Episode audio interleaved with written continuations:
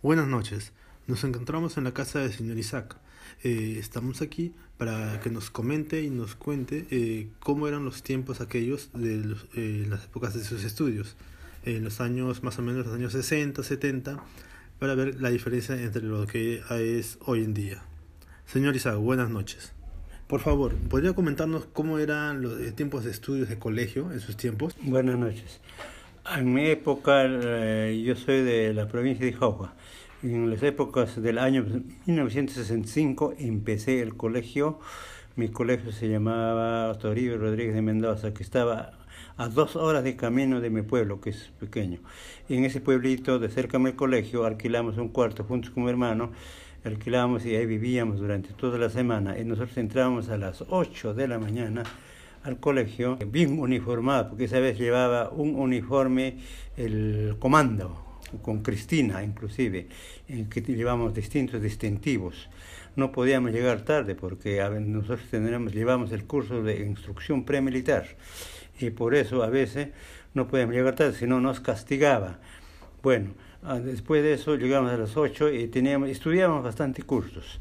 Eh, por ejemplo, era matemática, física, química, biología, este, botánica, zoología, química orgánica y orgánica y inorgánica, geometría, mm, lenguaje, todos esos cursos, instrucción premilitar, religión, todos esos cursos llevamos eh, nos obligaban a estudiar bastante y estudiábamos toda la mañana y hasta también después de almorzar a la una regresábamos en la tarde. Entonces me está diciendo que ustedes estudiaban casi todo el día y creo que también fines de semana. Sí, todo el día estudiábamos y, también los sábados. Estudiábamos hasta las la una de la tarde los sábados. O sea, no, no solo descansábamos mediodía sábado y el domingo. Lunes igualito estudiamos toda la semana, por lo tanto estábamos, eh, como llevamos muchos cursos, también buenos profesores, hemos estado bien preparados porque teníamos que ir a concursar colegios distintos del pueblo, del, de la provincia. Y a los, a los quinto años secundaria ya terminábamos ya bien preparados, muchos ya de frente a la universidad. Antes no existía academias de preparación para ingresar a la universidad. Eso, por eso es que ya un alumno bien preparado hasta los quintos secundarios ya eh, iban a, se presentaban como profesores a los pueblos alejados ya como profesores. Y coménteme, eh, ¿qué opina ahora entonces de la educación de hoy en día comparada a la de sus tiempos? Bueno, actualmente ya la juventud actual ya estudian muy poco, inclusive pocos cursos, y más con la tecnología que se está aplicando ahora, ya no, ya no, ya no leen libros, digamos. Actualmente, antes nosotros cuando este, estudiábamos en el campo, nos íbamos a estudiar en, en, los campos, por acá, por allá, por todos sitios los alumnos, eh, nos cruzábamos repasando, estudiando para los exámenes. En cambio, actualmente ya no sucede eso. Y actualmente ya no leen los libros. Antes nos íbamos a las bibliotecas a buscar tareas, cuando nos dejaban, dejaban tareas los profesores, pura biblioteca andábamos eh, buscando libros, prestándonos libros, cosa que actualmente ya no es así. ¿Podría comentarme o contarme cómo se eran los jóvenes de esos tiempos? Eh, ¿A qué se dedicaban? ¿Cómo se eh, distraían? ¿Qué jugaban? ¿Cómo era su comportamiento en esos tiempos? En esas fechas, ya cuando estábamos cerca, ya, ya terminando nosotros secundaria, cerca terminando ya, entonces esas veces ya se escuchaba bastante hablar de fútbol. En esas épocas cerca del Campeonato Mundial del México 70 empezaron a sobresalir los jugadores, por ejemplo, Uribe, este, Cubillas, Sochumpitas, Sotil, y todos esos jugadores este, campeonaron justamente en México 70. Y después de esas épocas, eh, la juventud siempre también nosotros jugábamos bastante el fútbol. También jugábamos este, el, todos los juegos, eh, el, el saltasoga, el escondidas y esas cosas. Y entonces... Eh, señor Isaac, bueno, eh, después de terminar el colegio, ¿a qué se dedicó? ¿Qué hizo? Bueno, cuando yo ya terminé la secundaria, me, preparé para la universidad, en tanto ya no pude ingresar, y me fui al cuartel, al servicio militar, al servicio militar obligatorio que estaba en mi pueblo. Eh, coménteme, después del servicio militar, eh, ¿cómo los jóvenes se comportaban en esas épocas? Digamos un ejemplo cómo cortejaban a las señoritas o cómo se comportaban. Bueno, en esas épocas, bueno, eran, no éramos tan, digamos, tan aventados como actualmente, éramos poquito tímidos, ambas también, porque las mujeres también eran un poquito recatadas, no eran muy liberales eran distintos. La mayoría en esa época trabajábamos en el campo. Por lo tanto, en el campo nos conocíamos con, la, con las chicas, con los muchachos, y ahí nos hacíamos amigos, así, así empezaban a veces por fastidiarlos o por uh, seguirlas. en las fiestitas que había del pueblo, a veces íbamos a, a, buscarle a las chicas y fastidiarles. Pero no había mucho, mucha confianza, así poco a poco ya uno llegaba a enamorarse. Y coménteme, ¿cómo lo castigaban los profesores o sus padres en esos tiempos? Cuando en esas épocas, cuando nosotros asistíamos al colegio, o llegábamos tarde, por ejemplo, al colegio, nosotros teníamos un instructor premilitar en el colegio, que era un, un suboficial del ejército, nos castigaba bastante, nos hacía ranear, nos hacía rampar, y si por algún motivo a veces llegábamos con el uniforme roto o, sucio, nos, nos, castigaban prácticamente. Eh, ¿Se refiere a que les golpeaban o les tiraban? No, no, nos castigaban, por ejemplo, nos hacían este...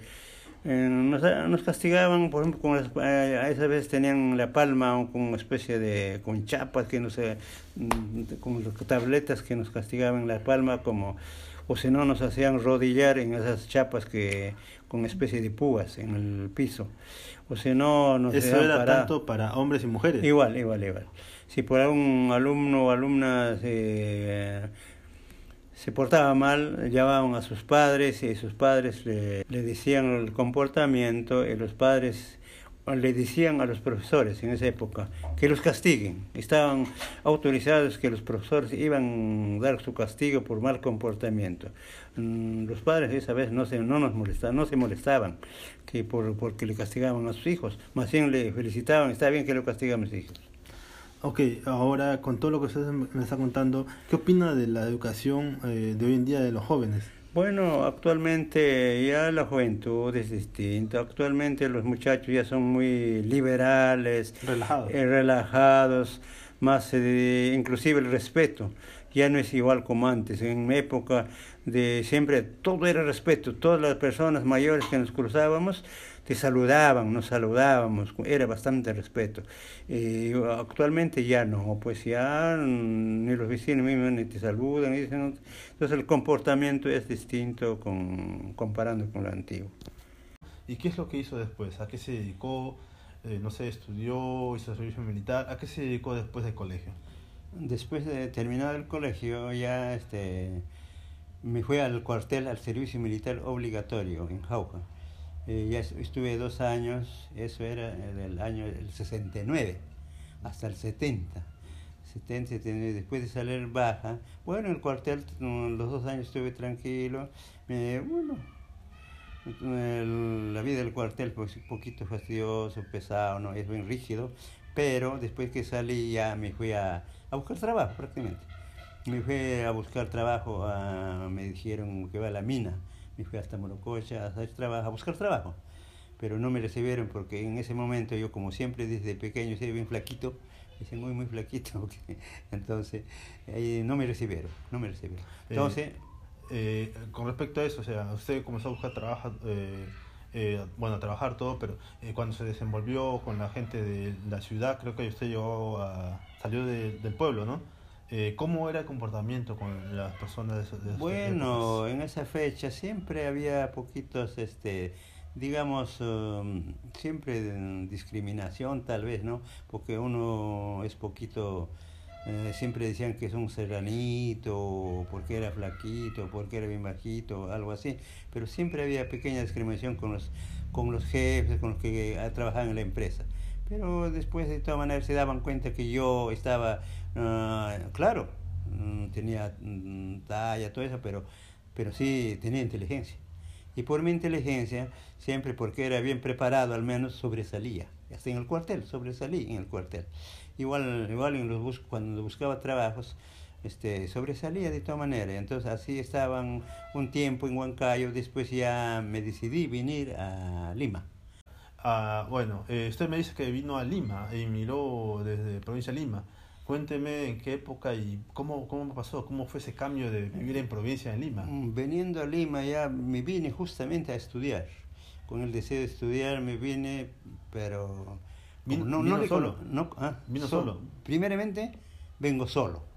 Después a medio año traigo a mi, a, mi señora, porque yo ya en provincia tenía mi pareja, pero ya para probar o, para matricularme en el estudio me vine solo y después a los sí pues a medio año ya me vine a, trayendo a la señora y no sabíamos dónde vivir entonces vinimos por este sector que es, es un pueblo joven se llama en ese momento entonces conseguimos un sitio donde vivíamos alquilamos un pequeño espacio, un casita de adobe acá en, el frente del barrio. Entonces empezamos a vivir, trabajar, trabajar. Y yo estudiaba, estudiaba y empecé a trabajar. Empecé a trabajar en, arreglando artefactos electrodomésticos, o sea, como radio técnico. Entonces empecé a estudiar en trabajos, en uno, en otro, en otro. Pero después ya me iba capacitando más, iba mejorando ya. Ah, ya me llamaban, me buscaban por todos sitios y empecé a hacer trabajo de reparaciones. Dígame, eh, así como usted también miró y me dice que vino a vivir por esta zona, eh, ¿cómo era el trato, cómo era el trato con las personas, con su entorno, con las personas con, las que comenzó a vivir o confraternizar? Bueno, en esa época, como casi la mayoría en este sector, todos son inmigrantes, inmigrantes provincianos, eran de distintas partes del Perú, generalmente donde yo empecé a vivir eran de Tarma. Y yo, y yo, era, yo soy de Jauja, entonces son cercas.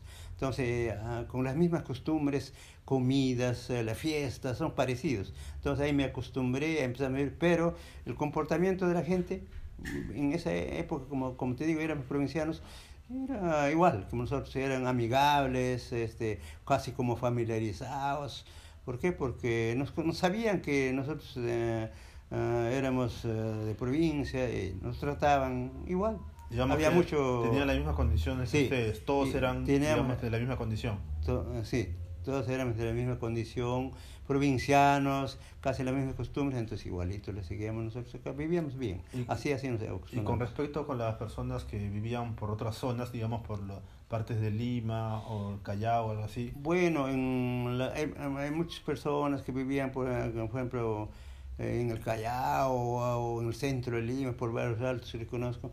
Entonces, siempre te, te, trataban de marginar, te decían serranito, alguna cosa, siempre te discriminaban algo. Pero no le hacemos caso porque eh, nosotros eh, vivíamos acá tranquilo y así, así empezamos a vivir. Empezamos a tener familia y casa.